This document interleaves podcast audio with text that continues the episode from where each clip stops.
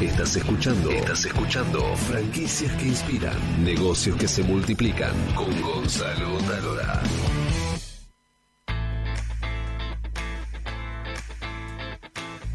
Queridos amigos de América Latina, estamos acá en Franquicias que Inspiran, hablando de este modelo de negocio que tantas alegrías le da a todo el continente y que esperamos siga creciendo, porque todavía hay muchos eh, compatriotas de esta patria grande que no saben lo que es una franquicia. Y estamos aquí para divulgar el sistema. Y vamos a hablarle ahora no solo a los empresarios de franquicias, sino a todos los empresarios pymes de este continente y para eso hemos invitado a Carlos Lauritzen, que es director de Lauritzen y Asociados. ¿Qué vamos a hacer? Vamos a hablar de algo central después de registrar una marca, que es custodiarla. Me acuerdo cuando vino Ivana, que es este, la directora de tu estudio. Es directora. Es directora. Sí, sí, yo ahora soy un ayudante. Un ayudante, un pasante, casi un pasante. Ivana, la entrevisté a Ivana porque yo quería saber de, de, de, de marcas y me dice, pero hay que custodiarla. Y yo digo, ¿qué? ¿Hay que un policía para custodiarla? No. Y bueno, uno que a veces este, se mandó de los errores de registrarla y qué sé yo. Sí, es cierto, hay que custodiar la marca. Y quiero, Carlos, que nos cuentes por qué es importante custodiar una marca después de registrarla. ¿Qué es lo malo que puede pasar frente este, al olvido o directamente a no custodiarla? Eh, bueno, eh, Gonzalo, buenas noches. Eh, una marca que no es, que decir, que no está registrada, no merece ser custodiada. Nosotros debemos registrar nuestra marca porque es el estandarte, es lo que nosotros nos motiva y lo, por la cual fidelizamos a la gente.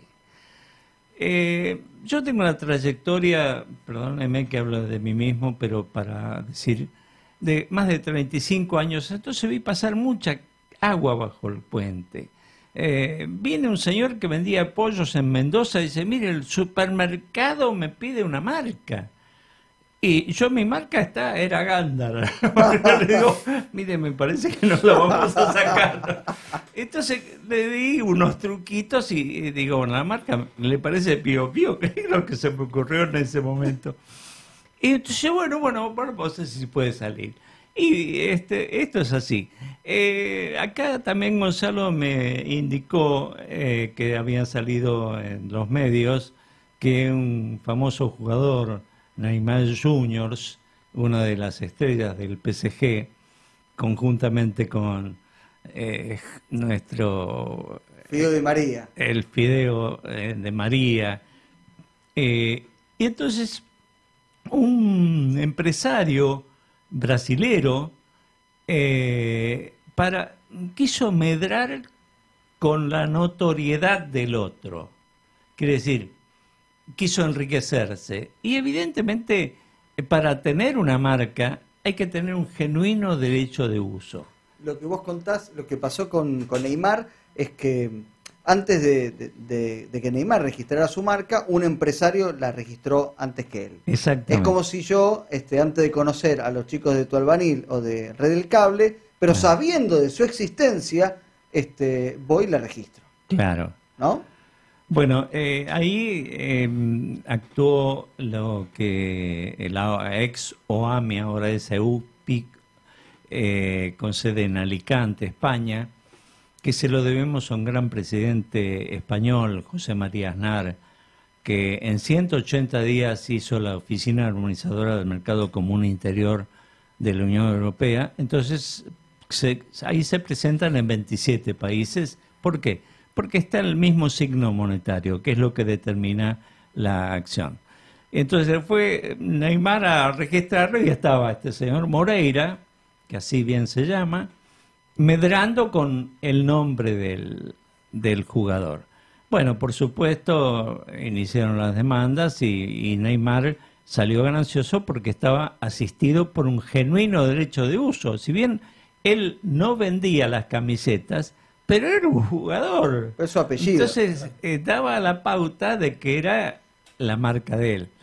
Eh, aquí también en Argentina eh, tuvimos un caso con Tinelli, bastante notorio, un fabricante de chacinados, Juan Tinelli, presenta la marca. Bueno, presenta la marca y se le opone Marcelo Hugo Tinelli. Por la era notoriedad. Chacinados Tinelli, era, ¿no? Algo así. Chacinado, no, no. Eh, Juan Tinelli pre- eh, el- era el presidente, el socio gerente de eh, Tinelli SRL. Eh, pero se presentó a nombre de él en forma particular. Entonces se opuso. nosotros tenemos una ley en Argentina que es la 22362, que es una ley, eh, vamos a decir, declarativa. Tenemos que declarar un uso. Y entonces este señor Juan Tinelli tenía un genuino derecho de uso y entonces se presentó a la justicia y pidió, pidió el cese de la oposición. Se opuso Tinelli, pero, que es notorio, pero es notorio en la clase 41, por ejemplo. Hay un nomenclador de productos y productos y negocios. 34 de productos y 9 de negocios. Entonces, la función de Tinelli está en la clase 41, que es educación y esparcimiento, no es en la clase eh, 29, que son chacinados. Entonces, bueno, demostró que él era el presidente de la compañía, el socio gerente de la compañía, y consiguió su nombre eh, a pesar de que Tinelli se le había opuesto. Eh, yo te quiero aclarar que no debemos dejar en manos del Estado la custodia de la marca. ¿Por qué? Porque un bien tan valioso, más eh, por la ventana de la Internet, estamos entrando en la era de la comunicación.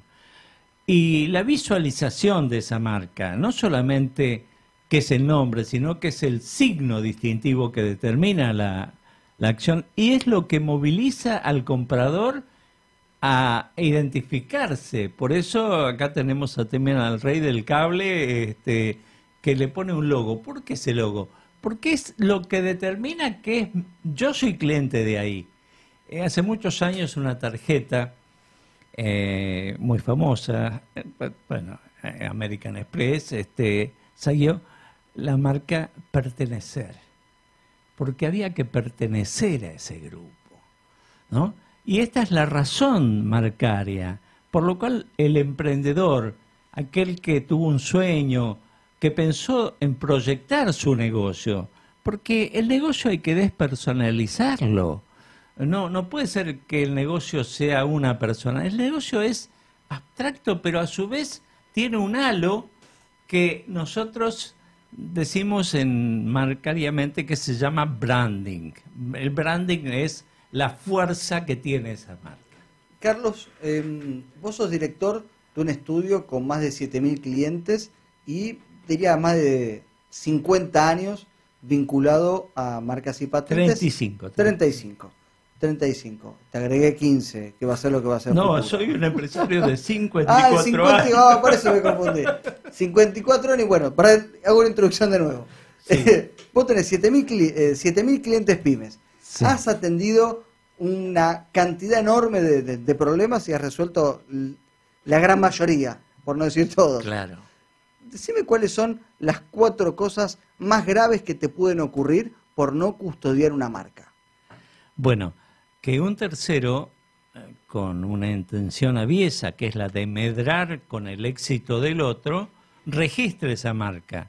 Si bien la- el INPI, la Oficina de Marcas, el Instituto Nacional de la Propiedad Industrial, te corre vista cuando hay una marca igual, si vos no la defendés o en el caso eh, que se presenten en otras marcas, entonces mm, yo voy al INPI y hablo con los directores y me fundamento en, en el qué, cómo y cuándo. Quiere decir, por eso nosotros hacemos un estudio de factibilidad. También quiero acotar, eh, Gonzalo querido, que cuando hay que hacer un abordaje de una litis, eh, ¿Qué es litis? litis es juicio. Ah. Eh, abordar un juicio, si bien en Lauritzen y Asociados son todos, excepto yo, que soy el fundador, son máster, que saben muchísimo y son muchachas, por ejemplo, abogadas que me acompañan hace más de 20, mi- bueno, mi hija hace más de 27 años eh, que es agente, es máster en agente. Vienen y me preguntan a mí, la directora de legales, cómo hacer el abordaje. Ellos saben cómo hacer, pero yo sé lo que no hay que hacer. Eso es lo más importante, lo que no hay que hacer. Contame otro, otra situación delicada que puede pasar por no este, custodiar una marca. Bueno, eh, custodiar una marca eh, es, tan importante porque si no se presentan marcas semejantes y se va diluyendo la potencia de esa marca, ese halo que nosotros hablábamos anteriormente. Por ejemplo, eh, hay una bebida cola que dice Villa Cola, que es una notoria alusión a Villavicencio. Pero pará, si yo registro mañana tusalbaniles.com. No, no puedes. Porque está tu. Vos registraste lo tuyo, ¿no? Claro. Pero si yo este voy y registro tusalbaniles.com. Bueno, ¿puedo, él, me tiene que dar la indicación a mí que me dice: bueno, mire, señor. Eh, tenemos un problema con este señor que me está saliendo. Entonces nosotros le, le pero pero si él no tiene custodia de la marca. Si no tiene custodiada. Y no se entera, eso puede salir. Claro. O el rey del cablín, ponele. Pongo el rey del cablín claro. y tal vez sale y vos no te das cuenta. Yo te cuento una cosa. Por ejemplo, uno de los abogados eh, registran varias marcas, pero en una estaba la marca. Eh, justo era una marca de ropa interior. Entonces yo voy a, Limpi y hablo con el director de marcas, que, lo conozco desde cadete, ¿no? y le digo, mira, la vieja ley, la 5.975, eh, separaba ropa interior de los sobretodos y trajes. Uno era la clase 15 y otro la clase 16. Ahora se unificaron en la 25, que son vestidos con inclusión de botas y zapatillas. Entonces, eh, por favor, le decía a este director, eh, eh, nos exceptuamos del resto de la clase, la dejamos subsistente, y, pero conseguimos la marca, ¿no? Quiere decir, eh, para tener una marca hay que usarla. O tener un proyecto que, bueno, a los cinco años hay que hacer una declaración jurada de qué es lo que estoy haciendo con esa marca. Bueno. Y muchachos, ustedes pensaban que emprender es fácil y solo hablamos de marcas y tenemos para, para todo el día. Querido Carlos, muchas gracias. Yo quisiera, si vos me permitís, por supuesto, decir algo a los emprendedores, porque yo también me considero un emprendedor y quiero decir una oración de San Francisco de Asís que dice así, comienza haciendo lo necesario, continúa haciendo lo posible. De pronto te encontrarás haciendo lo imposible ¿Sabes por qué? Porque Dios hace el milagro y Dios está reposa sobre nuestro corazón de cada uno de nosotros. Y a aquel emprendedor les, les, hablo que las cosas debemos hacerlas con pasión. Y tenemos que trabajar por el brillo que brilla hasta en el barro, no por el lucro, porque quien trabaja por el lucro se extravía en él. Gracias por estar.